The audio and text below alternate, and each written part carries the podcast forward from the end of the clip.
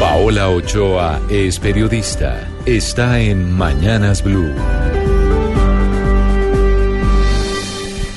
6 de la mañana, 29 minutos y definitivamente Colombia y en general toda América Latina está pendiente de lo que ocurre en Brasil con el recién posesionado gobierno de Jair Bolsonaro, pues se trata ni más ni menos que de la economía más grande y poderosa de toda América Latina y que representa las oportunidades más grandes de crecimiento para importantes y emblemáticas empresas colombianas. Ayer precisamente el nuevo ministro de Economía de Brasil, Paulo Guedes, anunció una oleada de privatizaciones aceleradas, algo que va a beneficiar a empresas colombianas colombianas muy jugadas en Brasil, como por ejemplo ISA, Interconexión Eléctrica SA, o como por ejemplo el GEP, el Grupo Empresa de Energía de Bogotá, ambos con operaciones en 17 de los 26 estados que conforman ese país y definitivamente grandes jugadores en el sector de transmisión de energía eléctrica brasileño, un mercado de más de 200 millones de habitantes con una capacidad instalada de 160 mil megavatios que viene creciendo al 6% al año, que factura miles de millones de dólares en la octava economía más grande del mundo y que venía postrado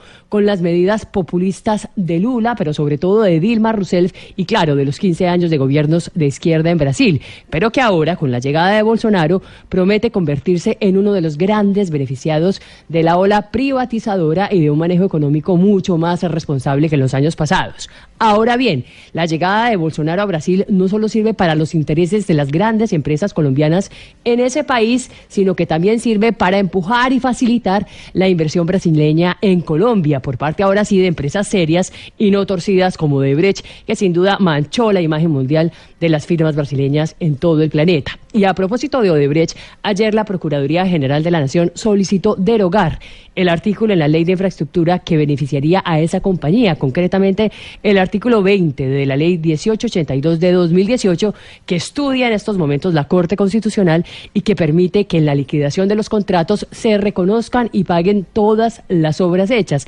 Es decir, que los financiadores de los proyectos, como Grupo Aval, que fue el principal prestamista de la Ruta del Sol 2, pueda recuperar toda su plata sin mayor controversia.